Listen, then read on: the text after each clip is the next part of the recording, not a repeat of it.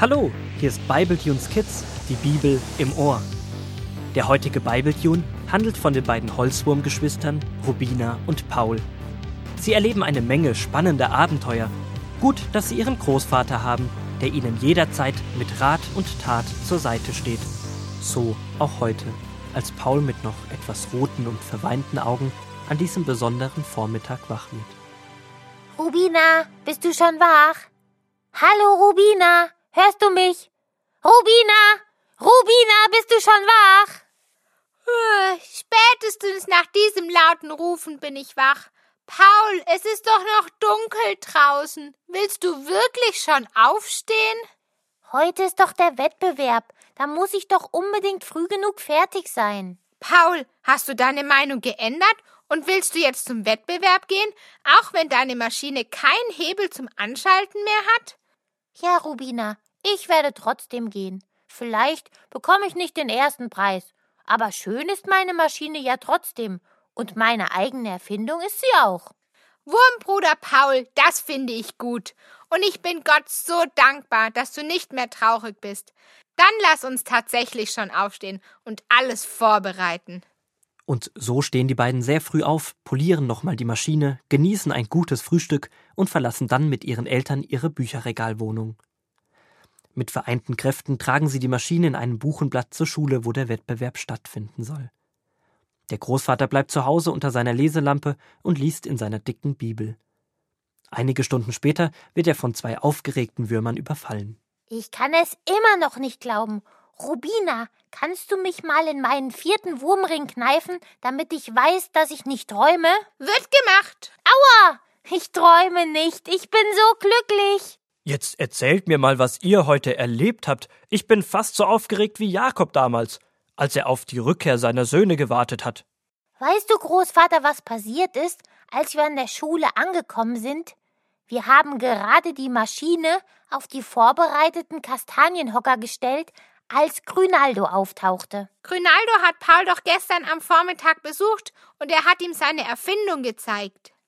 Und als er am Abend zu Hause war und seinen Kapuzenpulli ausgezogen hat, fiel aus der Kapuze mein überall gesuchter Maschinenhebel. Da es schon so spät war, durfte er nicht mehr zu mir kommen.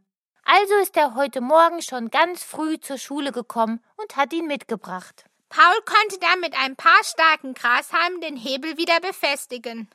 Ich war natürlich sehr aufgeregt, ob der Hebel auch funktionieren würde. Schließlich hatte ich keine Zeit mehr, die Maschine auszuprobieren. Als Ronaldo mit dem Hebel auftauchte, wusste ich, dafür hat Gott gesorgt. Ich war ganz ruhig und hatte die Gewissheit, dass die Maschine bei der Präsentation funktionieren würde.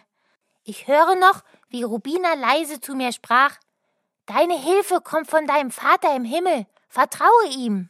Dann war es Zeit für Paul, seine Erfindung zu präsentieren.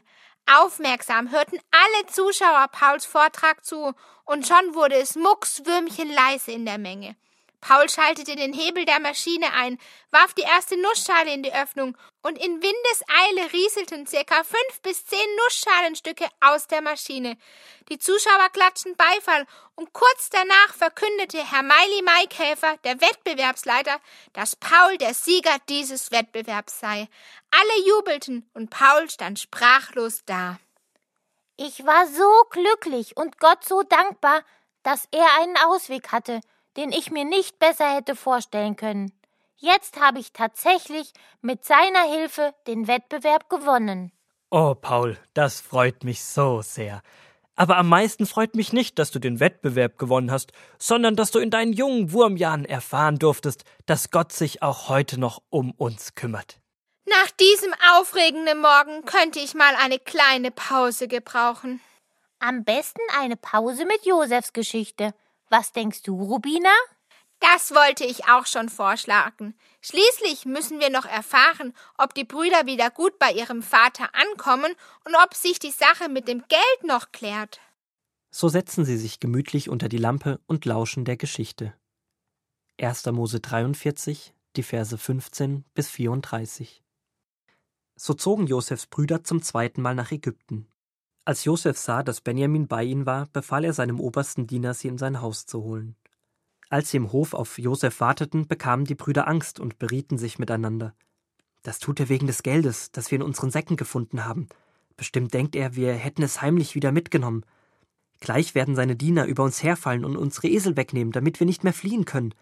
Dann wird er uns alle hier behalten und zu Sklaven machen. Noch bevor sie das Haus betraten, sprachen sie deshalb mit Josefs oberstem Diener. Als wir das erste Mal gekommen sind, um Getreide zu kaufen, haben wir es ehrlich bezahlt. Aber als wir auf dem Rückweg unsere Getreidesäcke aufmachten, hatte jeder plötzlich sein Geld wieder oben in seinem Sack liegen. Wir wissen nicht, wer unser Geld in unsere Säcke getan hat. Wir haben es wieder mitgebracht. Und auch neues Geld, denn wir möchten noch mehr Getreide kaufen. Der Diener antwortete Macht euch keine Sorgen. Sicher hat euer Gott einen Schatz in eure Säcke gelegt. Ich jedenfalls habe euer Geld bekommen. Ihr Bruder Simeon wurde aus dem Gefängnis zu seinen Brüdern gebracht, und der Diener führte sie alle in Josefs Haus. Er brachte ihnen Wasser, damit sie ihre Füße waschen konnten, und gab ihren Eseln Futter. Als es Zeit zum Mittagessen war, kam auch Josef. Und seine Brüder gaben ihm das Geschenk, das sie mitgebracht hatten, und warfen sich vor ihm nieder. Josef fragte, wie es ihnen ginge und ob ihr alter Vater noch lebte. Sie antworteten Ja, er lebt noch, und es geht ihm gut. Nun sah Josef Benjamin an und fragte Ist das euer jüngster Bruder, von dem ihr mir erzählt habt? Die Brüder bestätigten es, und Josef sagte Gott sei dir gnädig, mein Sohn. Dann ging er schnell hinaus, denn als er seinen Bruder Benjamin nach so langer Zeit wiedersah, fühlte er sich, als würde sein Herz anfangen zu brennen. Die Tränen stiegen ihm in die Augen, noch wollte er sich seinen Brüdern nicht zu erkennen geben. Deshalb ging er zunächst in ein anderes Zimmer, um sich dort auszuweinen. Als er das getan und sich das Gesicht gewaschen hatte, kehrte Josef wieder zu den anderen zurück. Er befahl seinem Diener, ihnen ihre Plätze am Tisch zu zeigen und ließ ihnen das Essen bringen. Er selbst aß an einem anderen Tisch, denn die Ägypter aßen nie mit den Hebräern zusammen. Die Brüder staunten darüber, welche Plätze der Diener ihnen gegeben hatte. Sie saßen genau so, wie es ihrem Alter entsprach. Zuerst Ruben, der Älteste, dann der Zweite, dann der Dritte und immer so weiter bis zu Benjamin dem Jüngsten.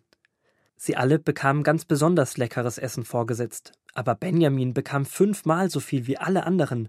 So aßen und tranken sie fröhlich im Haus Josefs, denn sie waren nun sicher, dass er ihnen kein Leid antun würde. Oh, jetzt wurden die Brüder wirklich freundlich empfangen. Und für die Sache mit dem Geld wurden sie nicht beschuldigt.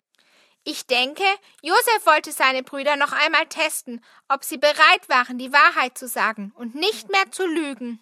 Hast du gemerkt, wie sehr sich Josef gefreut hat, seinen jüngsten Bruder wiederzusehen?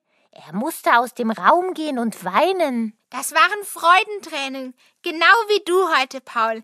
Ich habe es gesehen. Als Herr Meili dir gratuliert hat, ist dir eine kleine Träne über die Wange gerollt. Das stimmt. Josef ist glücklich weil er Benjamin wieder sieht und weil er merkt, dass sich seine Brüder verändert haben. Noch ist die Geschichte mit Josef nicht beendet, aber eines kann man jetzt schon sagen. Wenn jemand Gott in seinem Leben mit einbeziehen will, dann wird Gott ihn verändern und Dinge gelingen lassen. Was bedeutet denn, Gott in seinem Leben mit einzubeziehen? Ich glaube, Gott will, dass wir mit ihm sprechen und dass wir ihm das sagen, was uns beschäftigt, die schönen Dinge und die weniger schönen Dinge. Das hast du schön formuliert. So wie du Paul ihm deine Sorgen gebracht hast, darfst du ihm auch dein Dankeschön bringen. Weißt du, Großvater, das habe ich auch schon in meinem Herzen getan, als ich vor all diesen applaudierenden Zuschauern stand. Und jetzt werde ich es nochmal ganz laut sagen, so dass ich vielleicht sogar bei den Stamms gehört werde. Achtung! Vielen Dank, du großer Gott im Himmel, dass du immer für mich da bist. Könntet ihr jetzt der Familie Stamm beim Abendessen zuschauen, dann würdet ihr sehen, wie sie plötzlich suchend im Raum umherblicken.